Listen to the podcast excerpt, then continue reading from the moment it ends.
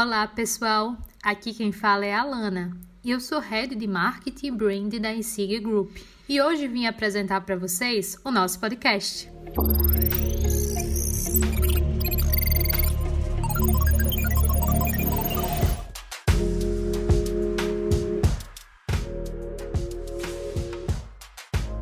Esse podcast é um registro de uma live do Instagram que o nosso CEO e SIG, Cleidson Lima, foi convidado para participar pelo Marcelo Germano, criador do método Empresa Autogerenciável, conhecido como EAG.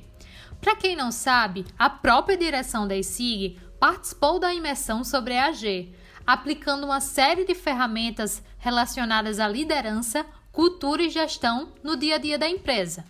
E sobre toda essa experiência transformadora foi debatido nesse bate-papo. Confiram a seguir. Gleidson, prazer estar aqui, comandante. Uma honra muito grande estar aqui para a gente compartilhar aqui as, as histórias, né? As nossas histórias. E como a gente vai compartilhar uma história, queria que você contasse um pouquinho, né? Como que você iniciou no mundo do empreendedorismo, como você começou, e queria que vocês contassem para ele que sempre deu tudo certo, sempre foi muito fácil, você nunca teve obstáculo nenhum, e, e aí a mágica aconteceu. Conta aí como que foi essa história aí. Então, é, no mundo, digamos, do empreendedorismo empresarial, né, é, foi a partir de 2011, nós tínhamos construído aí uma um solução de software que virou referência é, no Brasil, especificamente em universidades federais. E quando foi em 2011, a gente é, abriu a ESIG Software, né, com o objetivo aí de ajudar uma série de, de universidades e clientes aí por todo o Brasil, né? E a gente vem nessa jornada aí desde 2011. O, o teu software, ele faz o quê? É um software de gestão de universidades. É um software é, chamado SIGA. Na realidade, a gente criou ele é, quando estava lá na Universidade né, Federal do Rio Grande do Norte. Nós somos egressos da Universidade Federal do Rio Grande do Norte. Foi tipo um spin-off. Hum. E aí depois a gente abriu a empresa para poder ajudar uma série de universidades a implantar esse sistema. Né? Isso foi lá em 2011. Então, hoje a empresa tem é, cerca de 150 pessoas, né? A gente já expandiu aí para o Brasil todo, são várias universidades federais, estaduais, institutos que são nossos clientes. E quando foi é, a, menos... Tua solução é uma solução de gestão, não é uma solução Isso. educacional. É, um, como se fosse um RP de gestão. Ela tem uma parte Legal. também pedagógica, que é um ambiente virtual de aprendizado, acaba misturando as coisas. Ela também tem a, a, um ambiente para aulas, essas coisas, mas é tudo integrado. E aí, quando foi uns dois anos atrás, é, a gente, assim, o início de empresa é um negócio complicado, a gente cresceu muito rápido, foram, foram de duas pessoas para 30 pessoas em um ano. E aí, você deve imaginar o, o problema que é isso, né? Porque você organizar, fazer organograma, organizar gestão com um crescimento rápido é muito doloroso. Então, havia um, uma centralização muito grande no, nos sócios no início. E quando foi mais ou menos ali no ano de 2015, 2016, a gente começou a superar já mais essa questão da, da organização e, e a coisa já estava melhor estruturada. Só que em isso estando estruturado, a gente chegou e disse o seguinte: não, agora vamos alçar aqui novos, novos passos, vamos começar a construir novas soluções com o modelo de software as a service, né? que é o software as a service. É o que eles chamam por assinatura, como é o Netflix, como é o Office 365, o Dropbox, ou seja, você assinar sistemas e, e ficar ali acessando ele e o sistema sempre evoluindo. É, na, nas mudanças do, do mundo, né, Gleidson, o mundo, o mundo vem mudando, o jeito de fazer negócio vem mudando, né? E, e numa das mudanças de modelo de negócio, antes você construía um software e você vendia ele, o cara tinha a propriedade do software. Hoje ninguém vende mais software, né? Ah, você é, autoriza a pessoa a usar o seu software, né? E ela te paga pelo uso, te paga o aluguel do e... software, né? E aí isso foi amplamente difundido, principalmente depois que o Aaron, ha Aaron Haas, Haas, Ross, né? Fez, fez com a Salesforce, não, já começou e... antes, na verdade, mas ele que começou a divulgar esse negócio, até no livro Receita Previsível ele fala disso, mas enfim, no mundo das startups, é, ninguém monta um negócio que não seja SaaS, né? software as a service, porque você tem recorrência e escalabilidade, né? Pelo menos na teoria, na prática, a gente sabe que o buraco aperta um pouco, né? É. Mais ou menos isso, né? Isso, aí o que é que acontece? Para grandes corporações, como o caso de universidades, né, que são instituições grandes, ainda, ainda o modelo que é o que a gente chama on-premise, que é colocar o sistema no data center da instituição e desenvolver por demanda, ele ainda é muito forte. Né? Grandes ERPs, então isso ainda é muito forte. E aí a gente começou uma nova linha SaaS, né? E, e, ficou claro, Marcelo, que eram, na realidade, assim, dois modelos de negócio bem diferentes um modelo de negócio muito orientado a serviço, né, onde é aquele negócio mais consultivo, que você implanta o sistema na, na organização e você faz o que ela quer, que é o modelo de transformação digital. E um outro modelo que é o modelo de, de produto, ou seja, quem vive no mundo SaaS não pode se adaptar a cada cliente, tem que se adaptar ao que o mercado quer. Né? E aí nós iniciamos isso inicialmente como um departamento, né? Chamávamos Culturas de... diferentes, né? Esse é o Culturas problema. diferentes. Né? Inicialmente, assim, o modelo de negócio era claramente diferente e nós achamos de maneira iludida, e, faz parte do aprendizado, que a cultura seria a mesma. É, e quando foi no início do ano, no, primeiro semestre especificamente, ali nos primeiros meses, a gente já havia feito uma separação do negócio, ou seja, spin-offou, tinha uma nova empresa chamada Quarto Tecnologia, mas ela estava dentro do mesmo ambiente, vivenciava a mesma cultura e, e, e na prática era uma cultura bem diferente, então a gente teve muito problema com isso, né? de ter negligenciado essa questão da cultura dessa nova empresa. E aí isso, isso se refletiu, né? ou seja, em situações, em problemas com equipe, é, em dificuldades de engajamento, uma série de questões. Foi quando, é, mais ou menos aí, a gente viu que tinha esse, esse gap e procurou vocês aí no AG. Legal. Legal. E é interessante isso, porque às vezes a gente não percebe, né? A gente pode manter a essência né, da gente na, em culturas diferentes, mas tem coisas que é, não o core da cultura a gente mantém, mas algumas coisas não mantém. Por exemplo, quando você fala assim, ó, a gente trabalha com serviços e ele é mais customizado, então você vai ter uma cultura de adaptabilidade né, as exigências do cliente. Quando você tem um produto que é um produto, vamos dizer assim, né, de prateleira, é lógico que você está fazendo sempre desenvolvimentos e melhorias nesse, nesse produto, né? Eh, não é bem de prateleira, mas é um produto que você faz para o mercado. Lógico que você vai estar sempre melhorando ele, ouvindo o feedback do cliente para criar melhora. Mas é assim, ó, é o que tem, você vai usar isso. Né? De uma, maneira geral, é assim. Então, são jeitos e mindsets e culturas diferentes de ver. Ó. Aqui a gente ouve o cliente, a gente faz o que o cliente quer. Aqui a gente dá o melhor produto para o cliente o cliente se adapta ao produto. Né? Mais ou menos isso. E se a gente não entender a sutileza, a sutileza dessa diferença, porque isso reflete no comportamento das pessoas que trabalham na empresa, né? Aí você cria silos na empresa.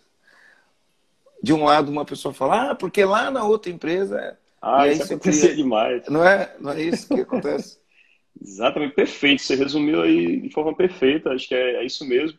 O modelo, eu, eu às vezes brincava com o pessoal dizendo assim, eu digo, olha, se o cliente do lado lá de serviço disser, eu quero que você construa um bolo e você coloque em cima um abacaxi.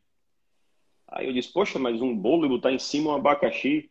Como assim? Aí o cara vai explicar, não, é porque eu tenho uma ligação aqui com o abacaxi, e ao botar um abacaxi em cima do bolo, é, a gente vai produzir mais, a gente vai. Então, pronto, para ele faz todo sentido. Aí é um serviço, eu presto serviço para ele e a gente vai colocar um bolo com abacaxi em cima.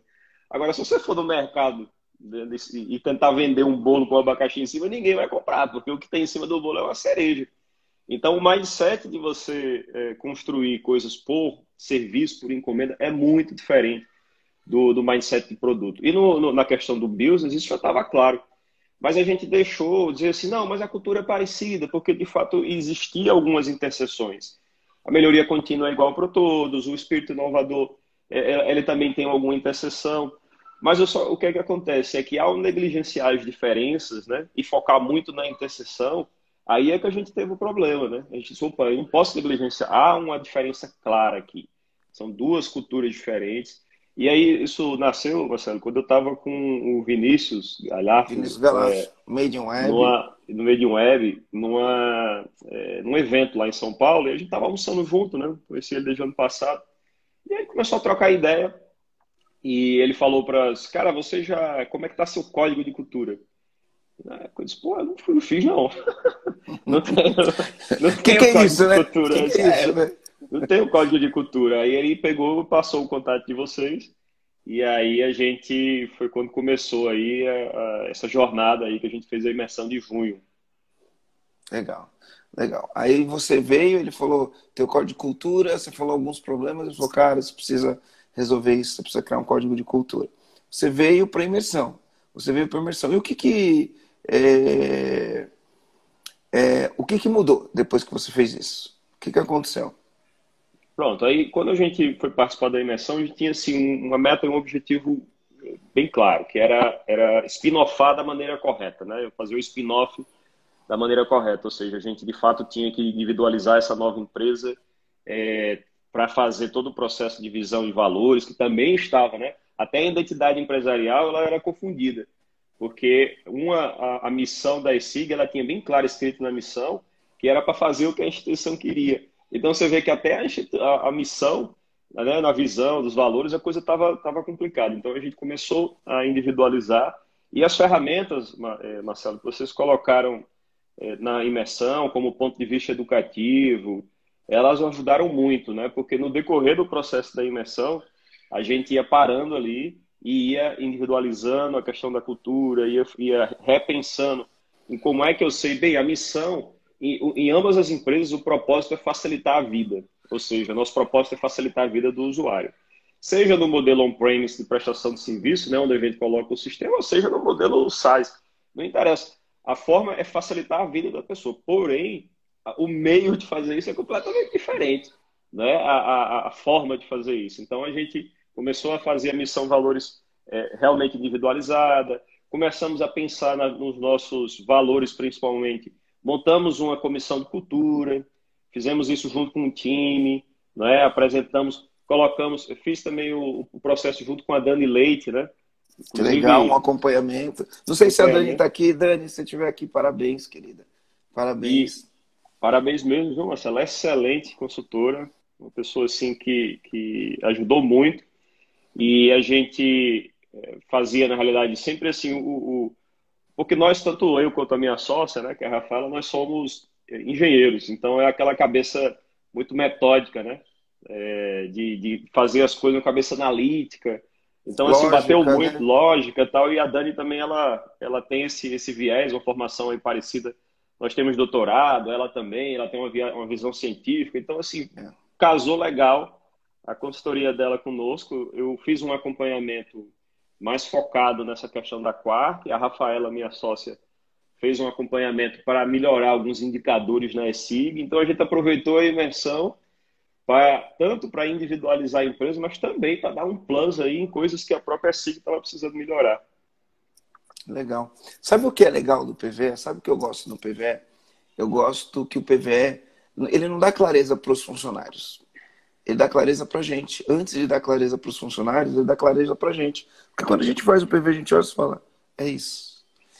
É, eu tenho um amigo, Vinícius Possebon. No dia do meu aniversário, ele mandou uma mensagem. Ele mandou uma mensagem para mim assim: Marcelo, hoje no teu aniversário, eu não vou te desejar feliz aniversário, sucesso, paz, não vou te desejar nada disso. Vou te desejar clareza. Por que clareza? Porque se você tiver clareza, você vai tomar as melhores decisões sobre a sua alimentação.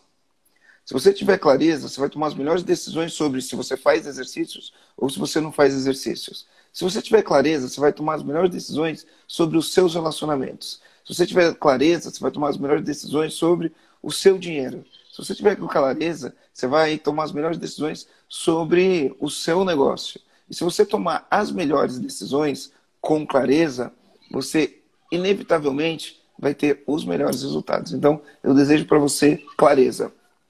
E o PVE é isso. Ele dá clareza para você e ele dá clareza para quem está na tua volta. Porque o PVE faz assim. Estão perguntando aí, Marcelo, o que é um PVE, né? É um ponto de vista educativo. O que é um ponto de vista educativo? Você vira para as pessoas e fala assim: Cara, é isso que essa empresa vai fazer, é disso que ela é feita, é assim que ela vai chegar lá e é com pessoas deste tipo que ela vai chegar lá.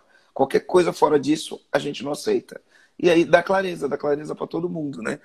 É por isso que a gente faz o que faz e ele dá clareza. E muitas vezes, quando a gente está fazendo o PVR, a gente olha e fala: caiu uma ficha aqui que nunca tinha caído, né? É, conta como foi esse processo teu de fazer esse PVE, de, de buscar essa clareza, de comunicar com o time. Então, é, é, interessante porque assim, quando você tem uma ferramenta, né, que ela vai guiando e você tem bem claro ali é, o que é que você vai preencher, ou seja, ao invés de você de você fazer isso de maneira empírica e em geral as pessoas é, focam muito assim na identidade empresarial. Não, eu vou construir ali missão, visão e valores porque enfim, preciso colocar no site, alguma coisa do tipo, mas não é só isso. Você tem que é, seguir na realidade, olhar para a sua visão, aonde você quer chegar, qual é a base, qual é o fundamento da, da, da, da cultura e do time que vocês que a gente quer ter né? pensar em projeções. Então, o que eu achei interessante do, do PVE, né, que é o ponto de vista educativo, é que é um roteiro com uma sequência lógica e que você vai preenchendo e que, na realidade, uma coisa você vai concatenando com a outra, né? Agora, Marcelo, que de fato, assim, me trouxe uma reflexão bem interessante é que durante o, o, o mito do empreendedor, ele fala ali da, dos vieses que a pessoa tem, né? O administrador, o técnico, o empreendedor. E, e eu, assim, eu sempre fui um cara que, que gostei muito da parte técnica. Gosto ainda, sou... Então, tecnologia para mim está muito na veia. Eu, eu, adoro estudar tecnologia. E por vezes eu levava a minha, a minha liderança por dois pilares, que era era é, a capacidade, digamos assim, de execução, conseguir motivar o time para estar tá executando junto, e a questão de estar sempre levando novos conhecimentos. E também uma coisa que na imersão meu que me deu assim um tapa na cara foi a questão de dizer, poxa, a agenda do líder. E, o, e cadê o líder ali de time, o líder realmente de, de pessoas, né? E eu comecei a, a, de fato, com o tempo, né? Eu já estou aí há, há, mais de 10 anos nessa jornada empresarial e liderando times aí há quase há 20 anos é, quem de fato se identificava com esse modelo de o cara que é um líder pela, pela talvez assim, visão estratégica e capacidade de execução, ele já me dava a permissão de liderar, porque ele se identificava com esse modelo. E uma das coisas também lá que no, no, na ferramenta do EAG faz a gente refletir, refletir, que é assim, é adquirindo a permissão do seu liderado de você ser líder.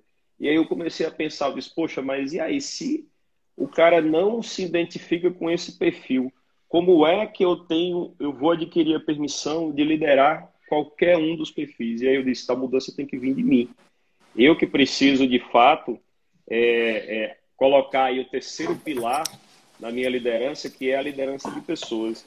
E aí como é que eu faço isso? Em geral, eu faço isso né, baseado em, em aprofundamento, conhecimento.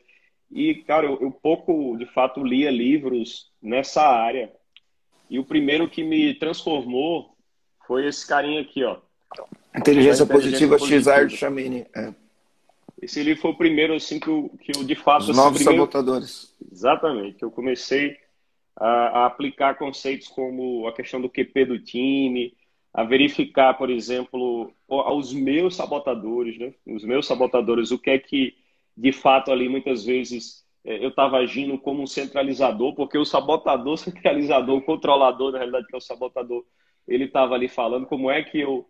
E aí casou também com esse outro cara, que é o Descubra seus pontos fortes, aonde na realidade é, eu fiz uma, uma identificação né, dos meus próprios talentos e comecei a entender né, o que muitas vezes eu conseguia usar o meu talento na fortaleza, né, que é a varanda, e muitas vezes também eu caía naquele meu talento para até afastar o porão dele.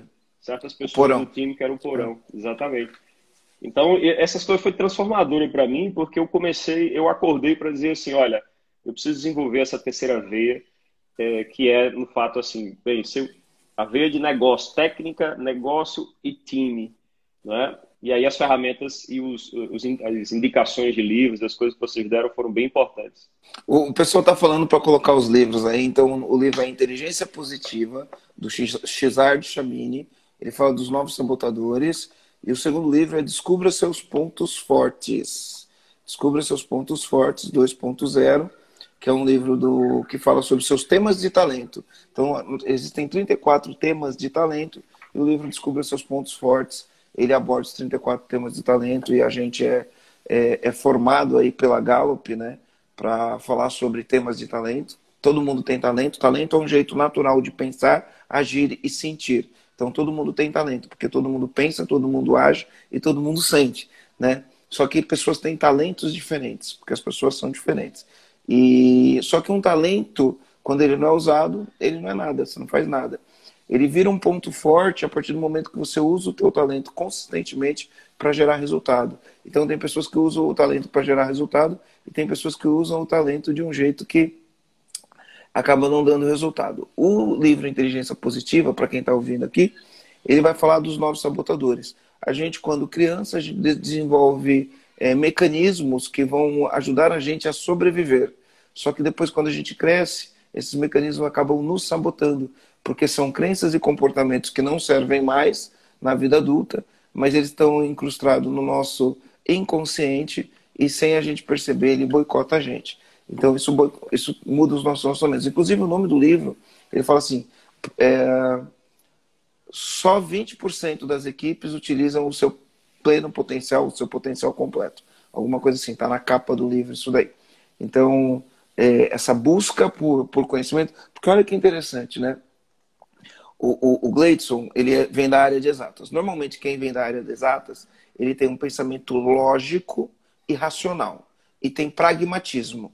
Então, uh, o pensamento lógico, racional e pragmatismo ele é muito bom para execução. São capacidades de execução. Quando você fala para um, uma pessoa que tem um pensamento lógico e, e, é pragmático, você fala assim, líder que é líder, bate meta com o time fazendo certo, para ele faz tudo sentido. Cara, bato meta, fazer meta eu sei, né, com o time fazendo certo, é só ter pragmatismo, é só cobrar, é só criar controle e as pessoas entregam e eu vou ter resultado para uma pessoa que tem pensamento lógico. Porém, quando a gente entra na interação humana, não é o lógico, é o emocional. Porque nos relacionamentos humanos, o que a gente lida é com emoção. E todos nós temos emoções. Né? Mesmo as pessoas mais lógicas e racionais, que você pode pensar que não tem emoção, é uma pessoa repleta de emoção. Aliás, muitas vezes é como se fosse uma garrafa de água com gás, né? Como se fosse uma garrafa de água com gás. Essa aqui é uma água sem gás, mas se fosse com gás, eu fizer assim, ó, numa garrafa de água com gás, se eu soltar a tampa só um pouquinho, ela explode. Então, normalmente, as pessoas que são tão racionais assim, né, é, quando você abre a tampinha, ela está a ponto de explodir. Né? Nas interações humanas, a gente precisa de coisas emocionais. E aí, a gente, dentro do EAG, entendendo que, de, que é desse jeito, o que, que a gente faz? A gente ensina para as pessoas que ela precisa ganhar o direito de liderar as pessoas. E como que você ganha o direito de liderar as pessoas? tá? através do diálogo. Você precisa ter diálogo com as pessoas, você precisa montar, mostrar para as pessoas onde você está indo, você precisa ser confiável, você precisa ter comprometimento, você tem que demonstrar interesse genuíno, você tem que saber ouvir as pessoas, você tem várias coisas que você precisa fazer para ganhar o direito de liderar. Por que, que eu falo ganhar o direito de liderar? Porque não é porque você montou uma empresa e contratou pessoas que essas pessoas vão permitir que você lidere ele que ela, as pessoas vão olhar e falar, nossa, esse cara é meu líder. Muito pelo contrário.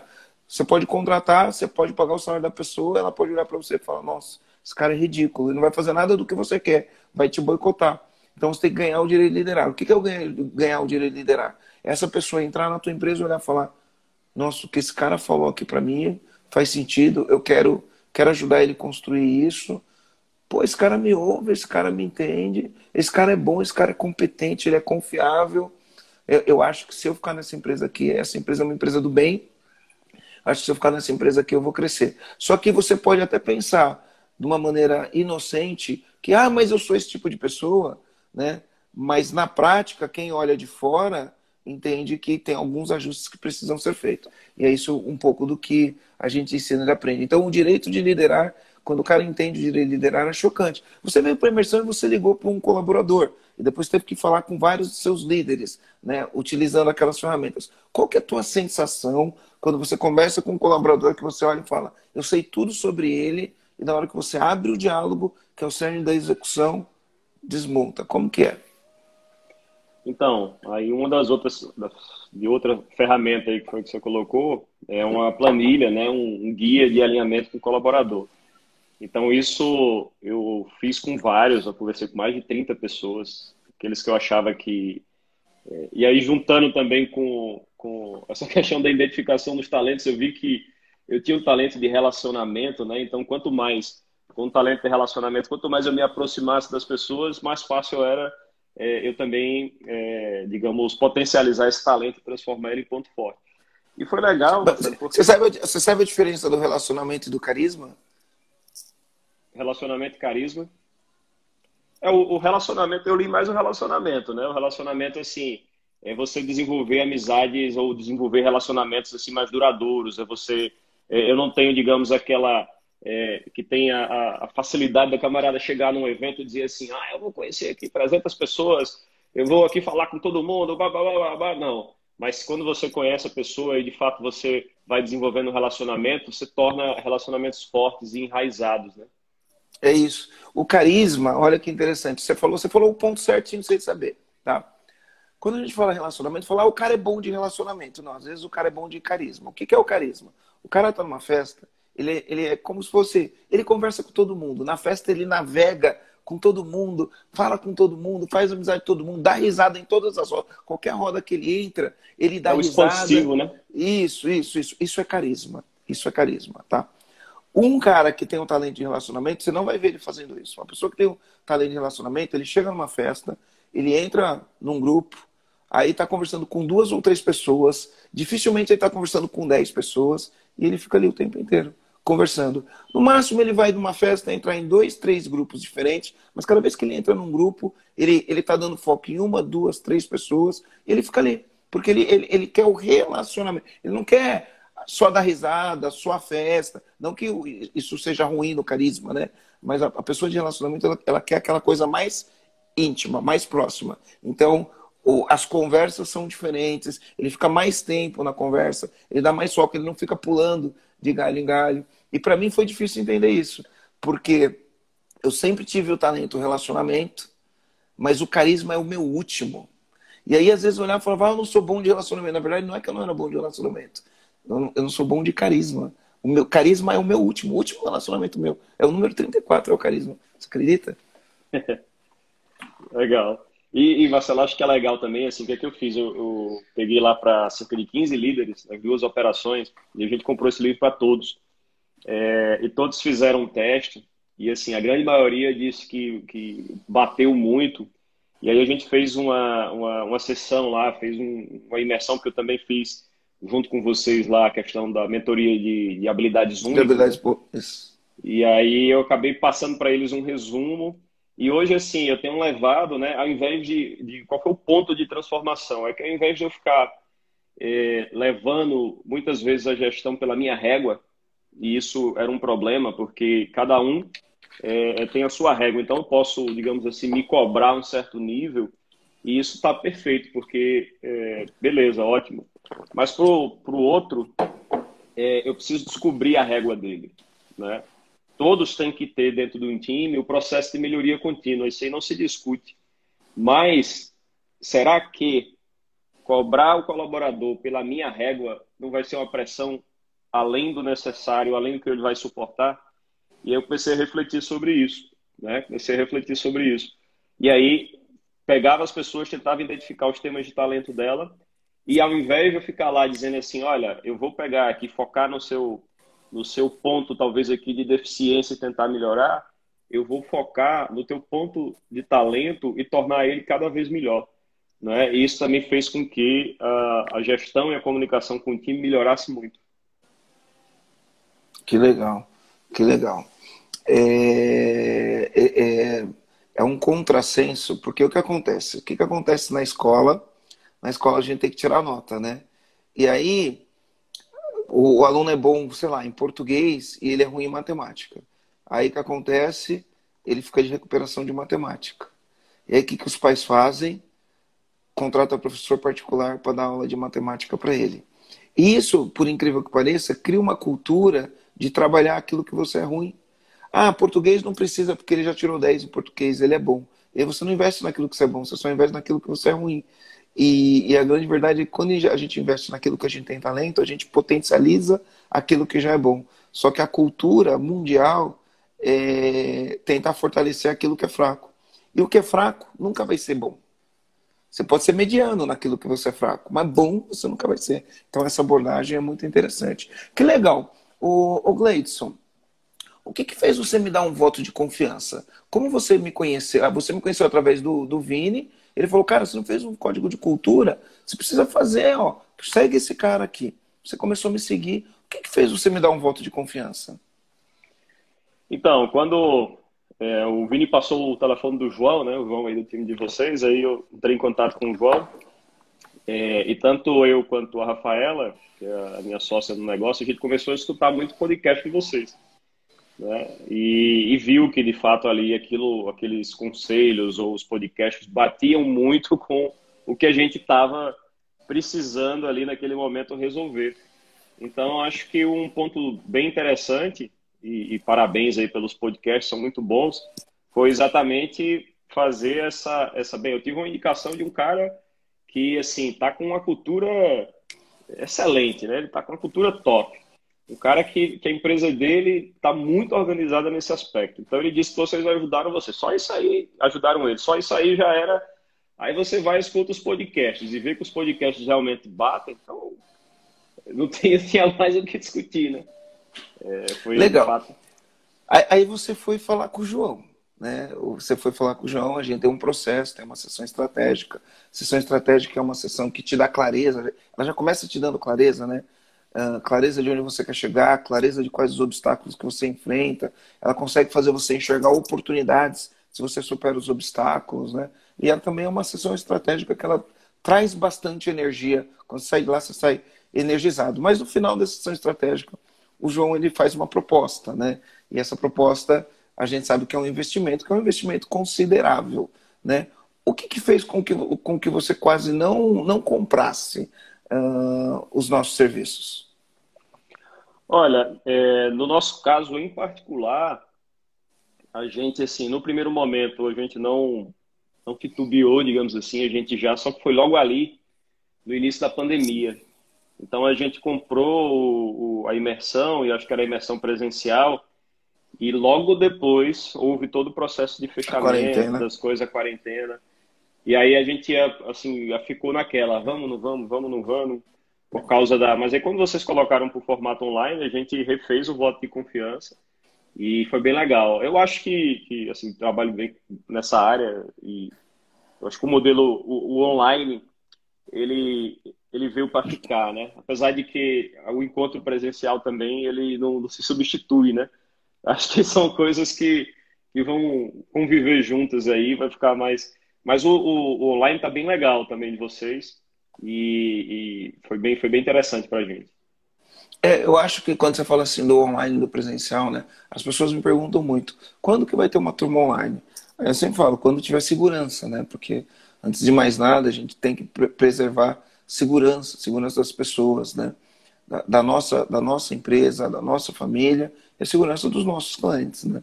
Então, enquanto não houver condições de fazer isso de maneira segura, você vê, ó, minha mãe foi fazer um culto na casa dela. Foi fazer um culto na casa dela. Foi um irmão lá, minha mãe pegou Covid. Cara, a gente passou altos focos, altos focos. Minha mãe chegou a ser entubada. É... A Dani Leite está aqui. Bom dia, querida. Parabéns pelo seu trabalho aqui. Seja muito bem-vinda a essa live. A gente falou de você. Não sei se você estava aqui quando a gente falou de você, mas a gente falou de você, tá? Falamos bem, tá?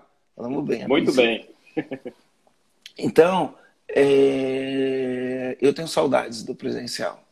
Mas enquanto não houver uma possibilidade de fazer uma coisa segura, vai ser online. E o online é muito legal. Agora, é, é lógico, a gente não, não é inocente falar, dá para comparar? Quem trabalha, muitas, muitas empresas, tem, tem empresas que trabalham 100% home office. E hoje tem empresas que eram 100% home office, estão 100% híbridas, 100%, 100% Era 100% presencial, está 100% home office. Tem empresa que continua presencial, tem empresa que está híbrida.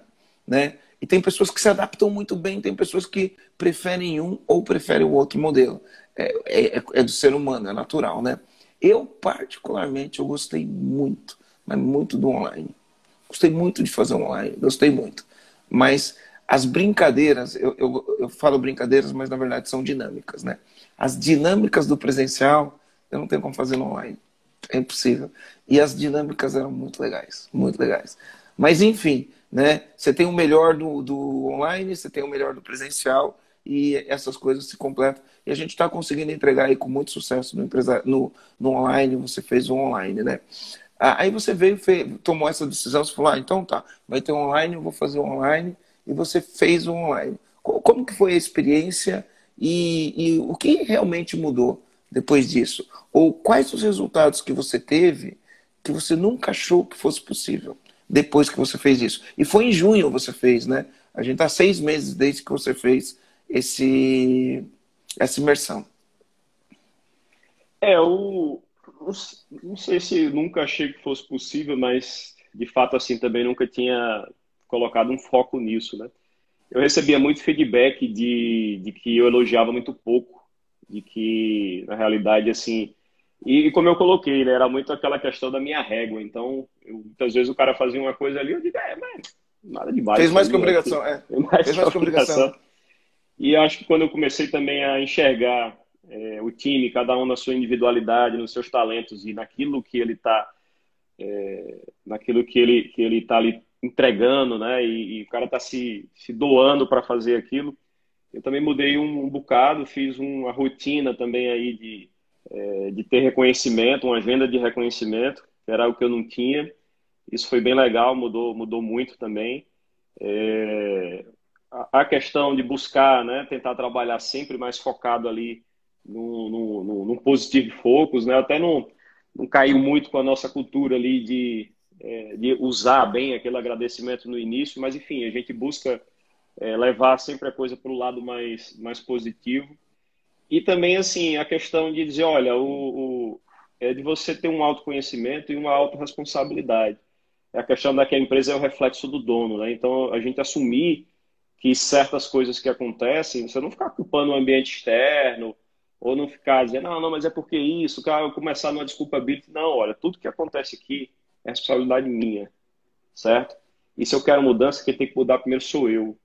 A primeira coisa, a atitude tem que partir de mim, né? E aí é, comecei a enveredar aí nessa, nessas questões e foi bem legal, Marcelo, porque a gente usou ferramentas como a questão do, da pesquisa de engajamento, que é 12 da Gallup, também aí eu trabalho junto com a Dani, né, e com vocês, é, e a gente conseguiu medir de forma mais como é que estava a evolução do engajamento, do NPS do time, aonde estavam as dificuldades. Hoje a gente tem muito agido assim, tem um time de gente e cultura da empresa, onde a gente aplica as pesquisas, vê a, a, os gaps, atua ali em cima daquilo, né? Bem orientado ali ao dado, né? E agindo em cima dele.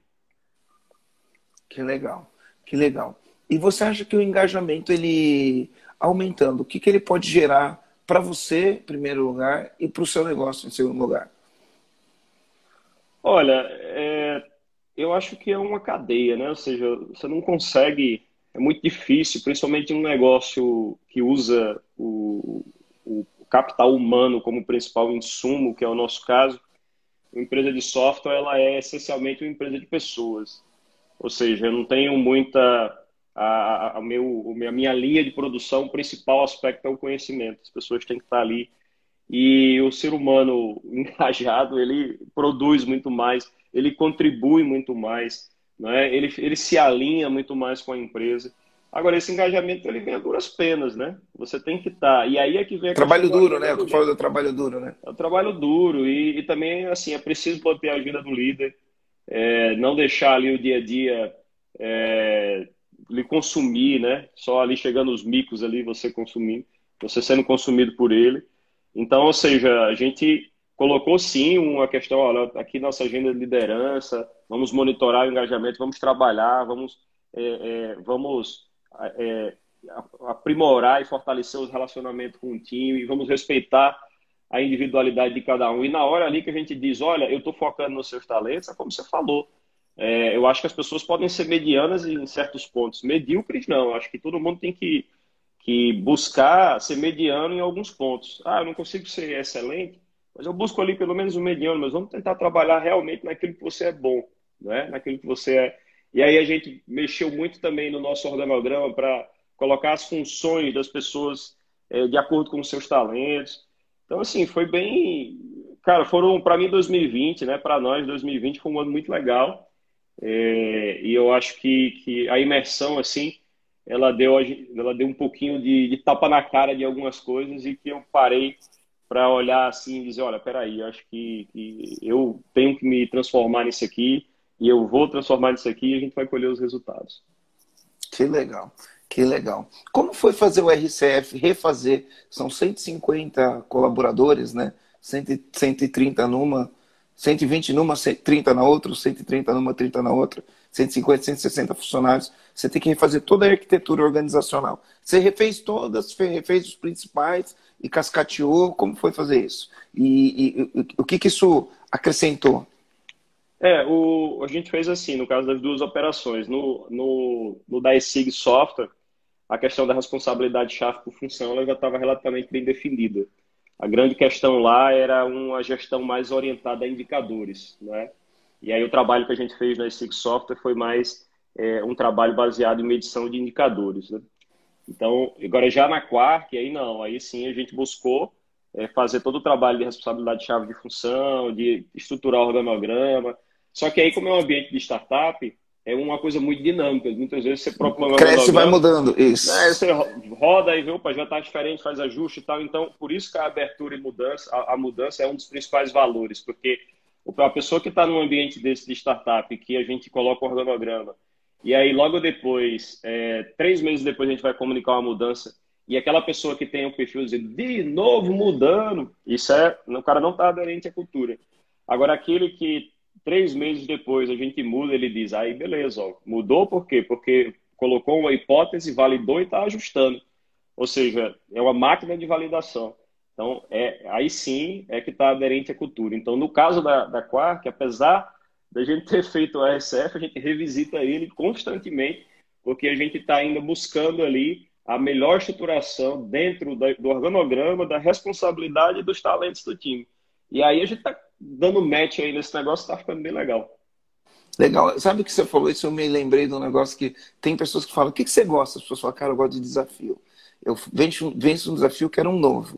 Então, numa cultura de startup, tem que ser gente assim, gente que gosta de desafio. Porque nem todo mundo gosta, né? Tem gente que gosta de estabilidade, gosta de manter as coisas do jeito como estão. E aí isso faz toda a diferença no, no mindset. Qual que é a importância de ter alguém te acompanhando? Alguém com conhecimento, com ferramentas, com técnicas, te acompanhando na jornada. Porque quando você fala, vou fazer uma mudança, vou fazer a agenda do líder, eu vou organizar arquitetura organizacional, eu vou conversar com o meu time, eu vou fazer meta, vou fazer indicador, vou. Você já tinha muito bem essa questão dos processos, né? até pela, pela, pela pelo viés uh, de formação, mas como foi ter alguém te acompanhando nas questões que você mais precisava? Qual é a importância disso? Marcelo, uma visão externa, ela é muito importante, sabe? Eu acho que é, é bom, eu gosto de alguém. É, eu costumava dizer para a Dani o seguinte: às vezes ela, eu dizia, Dani, se fosse para você elogiar, eu chamava minha mãe, né? Se fosse para eu vir aqui escutar só elogio, eu chamava minha mãe. Não sei se ela está assistindo aí. Minha mãe é só ela tá assistindo. que é tudo uma, mara... tá tudo uma, mara... uma maravilha. O que de fato a gente tem, é, busca uma ajuda é para apontar realmente ali no dedo da ferida é para chegar e dizer, olha, aqui acho que você está com um problema, e aí, em tendo uma visão de outras é, empresas e também tendo uma visão bem legal que ela tem, acho que outros especialistas EAG também que você tem aí, que são, são muito bons, é, ele foi muito importante, porque você vai criando uma cadência ali na mudança, e além disso você cria uma agenda, ou seja, é, você não vai, muitas vezes você faz um evento, aí você sai daquilo ali cheio de ideias e não coloca coisa para funcionar. Então, você tem um acompanhamento também, ele cria uma cadência, ele cria um cronograma para que você vá dentro, vai mantendo foco e vai fazendo aquilo ali acontecer. Verdade, verdade, né? Quem nunca foi num treinamento, aprendeu um negócio, saiu de lá, fala, cara, que massa, vou fazer, e passou seis meses, fala, não fiz ainda, né? E, e, a gente tem alguém ali no, no pé, cobrando, mostrando, comprometido junto, ele, ele potencializa a chance de que a gente faça. Legal, legal. Ô, ô Gleidson, adorei, adorei demais fazer essa live. Vamos fazer uma pose aqui para os comandantes bater uma foto e fazer um print dessa foto e marcar a gente no Stories. colocando qual comando que vocês pegaram nessa live? Bate, vamos lá, dá o print, depois faz um stories e coloca qual comando você pegou nessa live. Uh, Dani, Dani Leite, querida, parabéns pelo trabalho, tá? Parabéns pelo trabalho, incrível. É, tenho muito orgulho de ter você aí no nosso time. Você tem feito um trabalho incrível, tá? E, e Gleidson, se você tivesse que deixar um comando para os comandantes que estão aqui assistindo, qual comando você deixaria? Olha, o, o comando que eu deixo é, é assim, é se reinvente. É, o mundo, a gente passou por uma pandemia agora que, que ela mudou muita coisa. E acho que a gente não tem que ter as amarras, né? Ou seja, o que a gente fez no passado não quer dizer que vai dar certo daqui para frente. Né? A gente tem sempre que estar tá mudando. Porque o que trouxe a gente até aqui não, não é o que vai nos levar ao próximo passo. Então, o comando é esse: é saiba que muitas vezes, além de você ter uma melhoria contínua, muitas vezes você vai ter que desaprender coisas que você aprendeu e aprender tudo de novo. E você vai ter que, que tirar aqueles dogmas, aquelas coisas que você achava que sempre deu certo, esquecer e começar do zero, tendo humildade, sabendo que o mundo é um constante aprendizado, né? Que a gente está. Eu costumo dizer, para o time, assim, a melhoria contínua, eu digo, olha, faça uma avaliação. Sei, chegou na sexta-feira, se você não aprendeu nada, tem algo errado aí. Você tem que estar toda semana olhando para, fechando sua semana e dizer, essa semana eu aprendi isso e aquilo outro, né? Errar é normal, a gente aprende com os nossos erros. A grande questão, assumir fraquezas também é coisa normal, né? E é isso, é se reinventar, amigo, e estar tá sempre melhorando. E agradeço muito aí a sua ajuda nesse meu processo de reinvenção em 2020. Legal, obrigado, obrigado. Uh, então a gente daqui três minutos a gente tá junto lá na imersão, tá? A gente vou encerrar aqui porque a gente tem que eu, a gente não, eu tenho que descer aqui e a gente começa hoje. Hoje a gente vai falar da trilha de crescimento, um pouquinho mais de conteúdo aí ah, para a gente ajudar você aí nessa jornada a alavancar seus negócios. Gleidson, obrigado, parabéns pelo seu trabalho, tá? Uh, manda um abraço aí para Rafaela e para toda a sua equipe. Valeu. Um abraço, eu que agradeço. Um abraço.